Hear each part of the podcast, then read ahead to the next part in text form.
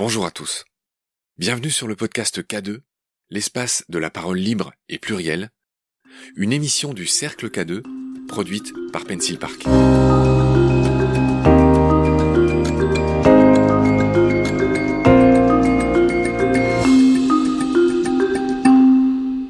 Salut Mounir. Salut Marc. Ravi de te rencontrer. Tu es ce euh, b-boy. Tu fais de la break dance. C'est le nom qui est le plus connu. Mais ce que tu fais, ça s'appelle un b-boy. Et les filles qui font ça s'appellent les b-girls. C'est ça, c'est le nom que l'on donne. La discipline, c'est le breaking, mais en France et euh, aussi aux États-Unis, on va dire les journalistes, euh, il y a 40, 40 ans de ça, ont appelé ça le break dance, qui a fait beaucoup rire les danseurs à l'époque. Le véritable terme, c'est breaking, le terme international, et donc les danseurs sont des b-boys et des b-girls, des break boys, break girls. Bon voilà, donc euh, c'est un bel entonnoir inversé. On rentre par le terme que tout le monde connaît. On apprend que c'est pas le terme que vous vous dites pour désigner votre discipline. On a fait cette nuance. Voilà, tu as 37 ans. Tu es un champion. Tu as à peu près tout gagné dans ce milieu euh, du breaking. 11 fois champion du monde si ma mémoire est bonne. 13. Très, je te prie de m'excuser. 13 fois champion du monde. C'est pas que ça a son importance, hein, mais, mais disons que c'est tellement de travail à chaque fois que... Et je vais me rattraper. 4 fois vice-champion. Exact. Voilà. Euh, tu nous viens d'Angers et si ça te dérange pas, bah, j'aimerais bien que tu dises un mot sur cette belle ville, Angevine. Ah oui, oui, oui, c'est ma, ma, ma, ville de cœur. Euh, j'y suis né euh, en 84 et euh, j'y ai grandi. J'ai eu la chance après de, de beaucoup voyager. Malheureusement, j'y vis plus aujourd'hui pour des raisons personnelles et professionnelles, mais ma famille est toujours présente. C'est une ville magnifique que j'affectionne particulièrement. Un truc qu'il faut voir à Angers quand on va à Angers, à part le château. Oh, bah c'est le centre-ville parce qu'il est beau, la place du ralliement, le boulevard, boulevard Foch, bien sûr le château d'Angers. Non, non, c'est une très belle ville avec beaucoup d'infrastructures sportives. Moi qui suis amateur de sport, euh, beaucoup de parcs, de verdure également et des gens euh, très très accueillants. D'accord. Alors, tu as eu la gentillesse de m'envoyer un document de présentation dans lequel il est écrit, il est assez euh, littéraire, 1997, l'année où tout a commencé. Qu'est-ce qui a commencé en 97 dans ta vie? La découverte du breaking, la découverte de la danse. Euh, moi, j'étais euh, très sportif, comme je te le disais, je jouais au hand euh, à Angers-Noyant, qui était un club professionnel. Je jouais au foot à un niveau national à l'époque, donc j'étais déjà très actif sur le plan sportif depuis tout petit. J'envisageais, j'ambitionnais d'être footballeur, d'entrer en centre de formation. J'avais déjà dans ma tête tout un, un programme qui était déjà déployé. Et puis, je découvre la danse par hasard, une activité qu'on nous propose durant les vacances d'automne 97, et je la refuse pas, par curiosité. Et puis, je tombe tout de suite amoureux et à ce moment-là, je continue euh, la danse en parallèle du hand, du foot. J'arrête le hand assez rapidement, j'arrête le foot euh, deux ans après et je me consacre uniquement à la danse et depuis, je n'ai jamais fait que cela. Alors, on, en a l'intuition, c'est un sport dit urbain, c'est un art et un sport urbain, euh, donc qui se fait dans la rue. est-ce que ça a été ton cas? Est-ce que, enfin, est-ce qu'on peut dire que c'est un art et un sport de rue?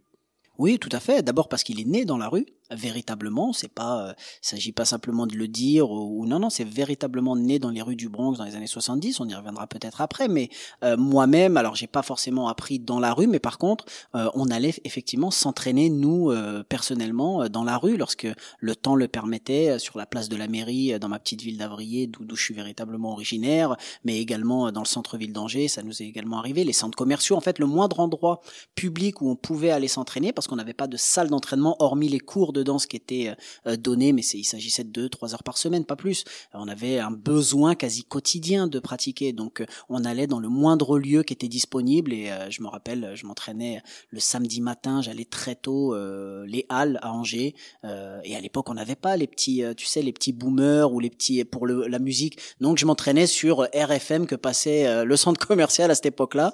C'était assez difficile. Ce qu'on appelle les ghetto blasters, ces énormes. Voilà, exactement. Moi, j'avais pas ça. Et puis aujourd'hui, bon, c'est assez facile. Euh, on, a des, des, trucs portables, etc. À l'époque, j'avais pas, donc euh, je m'entraînais sans musique avec la petite radio du centre commercial. Euh, et, mais c'était très bien pour nous en tout cas.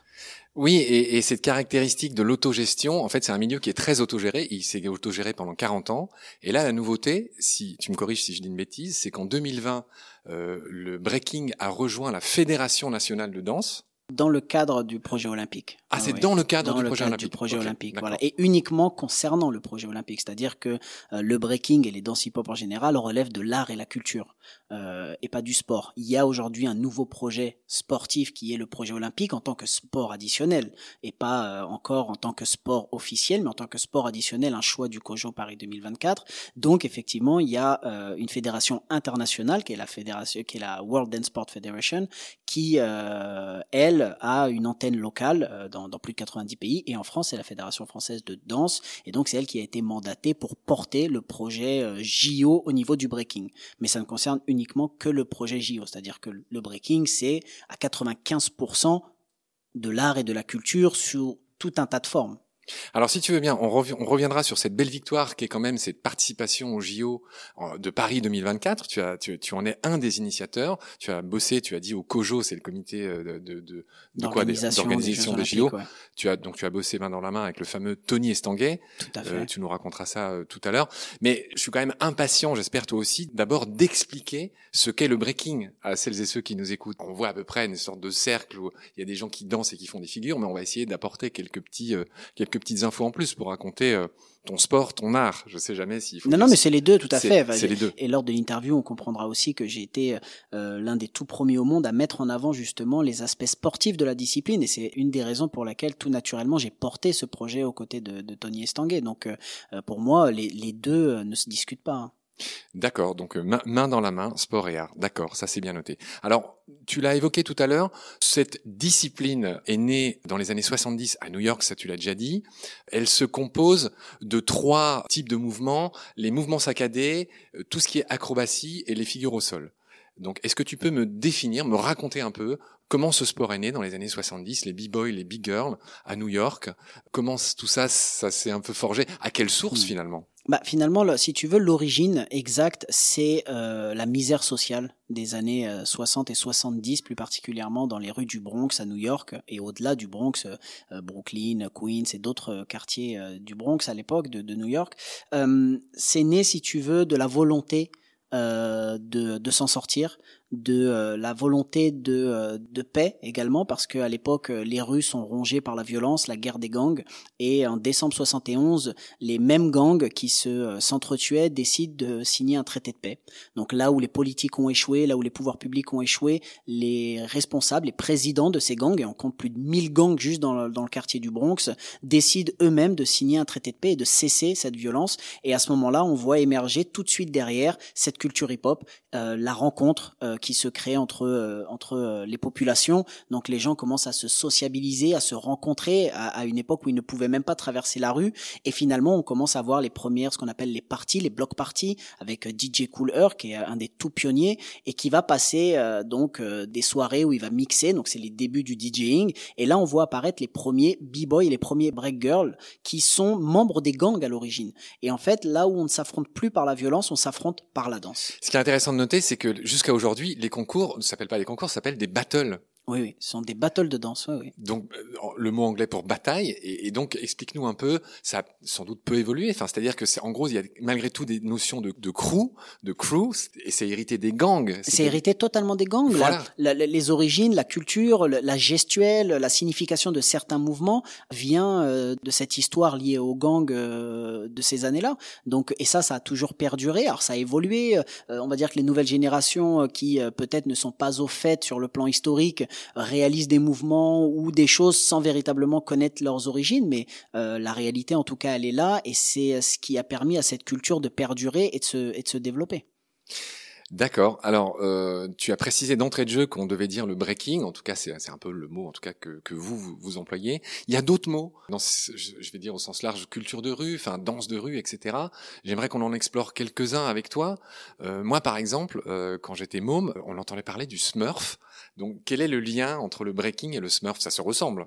Alors le Smurf, c'est plutôt euh, là où on a associé différents styles debout, euh, tout ce qui va être lié à la robotique, euh, tout ce qui va être lié aux ondulations, etc., aux mouvements saccadés debout, qui viennent eux d'une discipline euh, associée qui est le popping, euh, tout ce qui est popping, boogaloo. Alors ça, ça vient de la côte ouest des États-Unis et c'est né avant le breaking, mais euh, de par l'histoire, de par les populations aussi et de par le message derrière, ça s'est imbriqué à la culture hip-hop tout de suite. Euh, de même qu'on a aussi les danses qui sont ce qu'on appelle le locking, qui sont des danses plutôt euh, burlesques, clownesques euh, des années 60, qu'on retrouvait déjà à la télévision aux États-Unis des années 60, mais qui sont elles aussi issues de, la partie ouest des États-Unis. Or, la culture hip-hop est née à New York. Et en fait, il n'est pas faux de dire que ces danses-là sont des danses hip-hop, mais en même temps, elles, elles, elles, sont apparues avant la culture hip-hop. Donc New York côte est, hein, juste pour ceux qui n'auraient jamais regardé une carte euh, des USA. D'accord. Euh, juste pour être sûr de bien comprendre ce que tu as dit, euh, toutes ces euh, cultures se rejoignent au sein de, de la super culture du hip-hop, c'est ce que tu as dit. Oui, on va dire que la culture hip-hop, c'est à son sens large, ça regroupe la musique, qui est apparu euh, un peu après euh, la danse, qui est, qui, qui est, le rap tout simplement. Mais avant ça, la, la, la musique, elle était, si tu veux, orchestrée par le MC, qui était celui qui va présenter la block party, qui va présenter les b-boys, qui va animer. Et il ne rappait pas à l'époque, il animait. Et puis il commençait à freestyler, à s'amuser sur sur les rythmiques, à créer quelques rimes, etc. Et c'est devenu petit à petit le, le, le rap. Et, et, et, en fait, si tu veux, il y a, y a la musique d'un côté la danse de l'autre. Donc le breaking, c'est break dance, breaking, c'est, on, on, peut dire les deux, il y a aucun souci là-dessus. C'est l'origine de la culture hip-hop. Le DJing, le breaking, le MCing, et puis il y a le graffiti aussi qui, en parallèle, euh, était déjà présent. Alors avec une source un peu plus encore underground que euh, euh, le breaking, le DJing et, le rap, mais tout ça, ça forme la culture hip-hop au sens large. Et puis il y a des nouvelles danses qui sont apparues un peu plus tard, comme euh, ce qu'on appelle nous le hip-hop new style. Donc c'était les danses qu'on retrouvait un peu plus dans les clips de, de, rap américain et autres, et qui s'est démocratisé, développé depuis. Il y a la house dance qui est elle aussi très ancienne, mais qui a, qui a les mêmes origines, qui est née à New York et qui a rejoint naturellement la culture hip-hop au fur et à mesure des années et puis il y a eu le crump qui est apparu encore un peu plus tard. Oh, il y a des nouvelles danses comme ce qu'on appelle le, tutting, donc c'est les travail avec les doigts. Il y a aussi euh, tout ce qui va être à base de contorsion. On va dire que c'est simplement des danses ou des formes artistiques qui naissent dans le même environnement. Ouais. Le crumb qui est donc né à Los Angeles et où les gens font un peu la gueule. Enfin, il y a une notion de. C'est une autre énergie, on va dire. Oui, Moi, j'en suis pas proche. Je ne connais pas du tout vraiment le crumb. Je suis pas un grand fan particulièrement, même si j'ai beaucoup de respect pour le crumb. Mais c'est pas. Une notion de rage. J'ai lu qu'il y avait une notion de rage. Ouais, peut-être. En tout cas, c'est clair qu'il y a une énergie qui est, qui, est, qui est, différente et une esthétique également qui est différente. Alors, on n'a pas dit les, les, origines. Enfin, euh, quand on a préparé l'émission, toi et moi, on a. Euh, tu, tu m'as évoqué le kung-fu, les arts martiaux, la capoeira brésilienne, et tu as été étonné quand je t'ai dit dans la littérature, j'ai lu, je t'assure, je l'invente pas, euh, qu'il y avait aussi une influence des danses traditionnelles cosaques. Tu sais, les mecs. Oui, oui, les danses russes, oui, oui comme tu m'as dit. Mais en fait, si tu veux, à l'origine, il faut, il faut, il faut, il faut bien comprendre que la population qui est présente dans ces rues du Bronx, elle est afro-américaine, elle est latino. Et donc, c'est l'influence des danses latines l'influence afro-américaine euh, qui va faire naître cette culture hip-hop. Ah, ensuite, ces, ces danseurs-là, ils étaient influencés par les films de, de kung-fu qui étaient très euh, réputés à l'époque. Bruce Lee. Bruce Lee euh, et, et d'autres, et Jackie Chan euh, encore plus tard, etc. Et puis ils étaient aussi influencés par des dessins animés. C'est pour ça aussi qu'on retrouve beaucoup de, de personnalités dans, dans ces danses-là, et surtout à une certaine époque. Ils étaient influencés par la capoeira, par la gymnastique, par les arts du cirque, euh, par toutes ces disciplines associées qu'on nourrit cette danse hip-hop dans les mouvements techniques. La différence, c'est que, étant donné que c'est une danse qui n'est pas codifiée, qui a élaboré un langage, et à partir du moment où ce langage-là, il est compris, il est maîtrisé, à ce moment-là, on bénéficie d'une liberté totale dans les mouvements, dans la technique. Et c'est pour ça qu'en termes de performance athlétique technique, c'est une danse qui n'a jamais cessé de progresser et d'évoluer. Mounir, apparemment, Michael Jackson euh, aurait été une figure très inspirante pour le breaking. Est-ce que c'est vrai, tu le perçois comme ça, ou est-ce que pas du tout? Pas du tout, pour une raison très simple, c'est que d'abord, euh, Michael n'est jamais descendu au sol. C'était un danseur euh, debout. Alors, il a été chorégraphié à l'époque par euh, Popin Taco, qui était son chorégraphe, qui est l'inventeur du moonwalk et qui lui a enseigné le moonwalk. Donc, c'est vraiment véritablement un pionnier du popin et du, du boogaloo, donc issu des danses hip-hop, qui a euh, chorégraphié et qui a appris à Michael Jackson à danser. Alors, malheureusement, il n'a pas il n'a pas bénéficié euh, de, de, de, de, de cette lumière, de cette reconnaissance, j'ai envie de dire. Il est resté dans l'ombre pendant très longtemps. C'est plutôt Michael Jackson qui aurait euh, bénéficié des trouvailles. Ah bah Michael ah. Jackson a, été chorégraphié par euh, un pionnier des danses hip-hop, ah, bien sûr, bien sûr, oui, oui, tout à fait. Alors après, il avait sa gestuelle à lui, il a développé, mais toutes ces techniques-là de moonwalk, etc., tous ces effets-là, ça, ça vient euh, des, des, des danses hip-hop et du bougalou. Et dans le, le clip thriller à l'époque, on le voit bien, tous ces tous ces morts-vivants qui sortent, quand tu les vois en mouvement, ce sont des danseurs de bougalou et ce sont que des pionniers de l'époque qui sont dans les clips de Michael. Euh, maintenant, euh, Michael reste une figure emblématique de la pop culture. Euh, il a ses musiques ont influencé des générations, mais euh, la culture hip-hop et, euh, et, et, le breaking vient plutôt euh, des, des, des musiques des années 70. On va dire que James Brown a eu plus d'influence sur la danse hip-hop que Michael mais Michael reste euh, une figure euh, euh, emblématique. C'est clair, c'est net. Alors, on, va parler un peu des principes. ceux qui nous écoutent les ont peut-être en tête. Au départ, il y a une sorte de cercle. Enfin, les, danseurs sont, sont en cercle. Et puis, il y en a un qui s'avance au centre.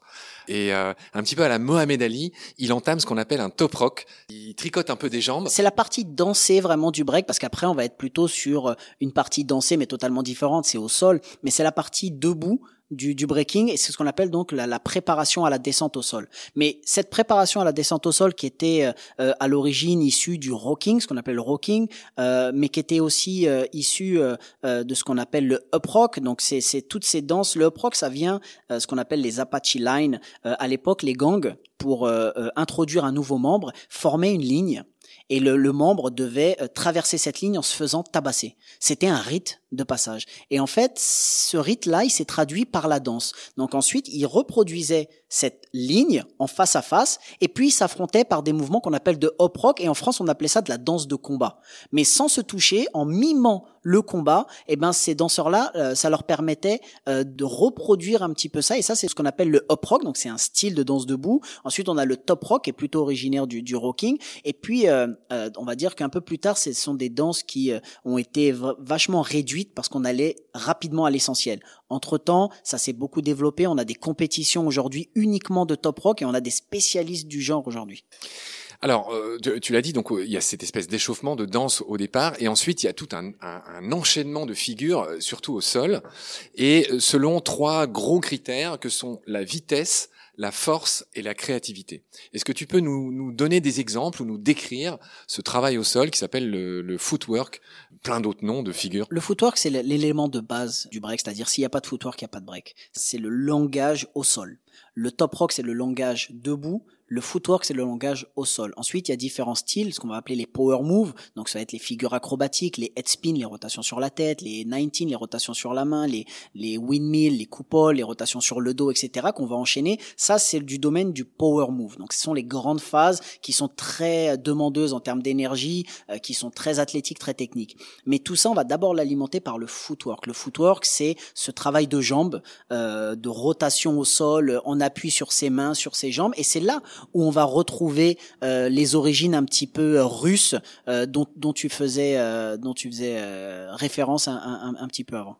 Mounir, donc tu viens de décrire comment se passe en gros une compétition avec les différentes phases.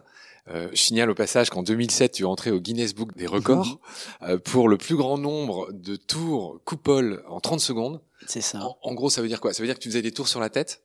Non, sur le dos. Alors c'est les rotations. Alors ce que nous on a appelé en France le moulin, par exemple, à une époque, parce que ça ressemblait à l'image d'un moulin. Dans d'autres pays, par exemple, moi, mon père est originaire du Maroc. Je sais que les danseurs au Maroc, euh, certains mouvements, ils l'ont appelé Tekdat. Pourquoi? Parce qu'ils l'ont vu dans le clip du groupe de musique Tekdat. Mounir, il se trouve qu'on est dans un quartier qui est le 18e à Paris, euh, qui est un, des berceaux euh, euh, du hip-hop euh, et du breaking en France. Est-ce que bah, tu as des copains qui, euh, qui viennent de là? Parce que toi, on a vu que tu étais plutôt danger.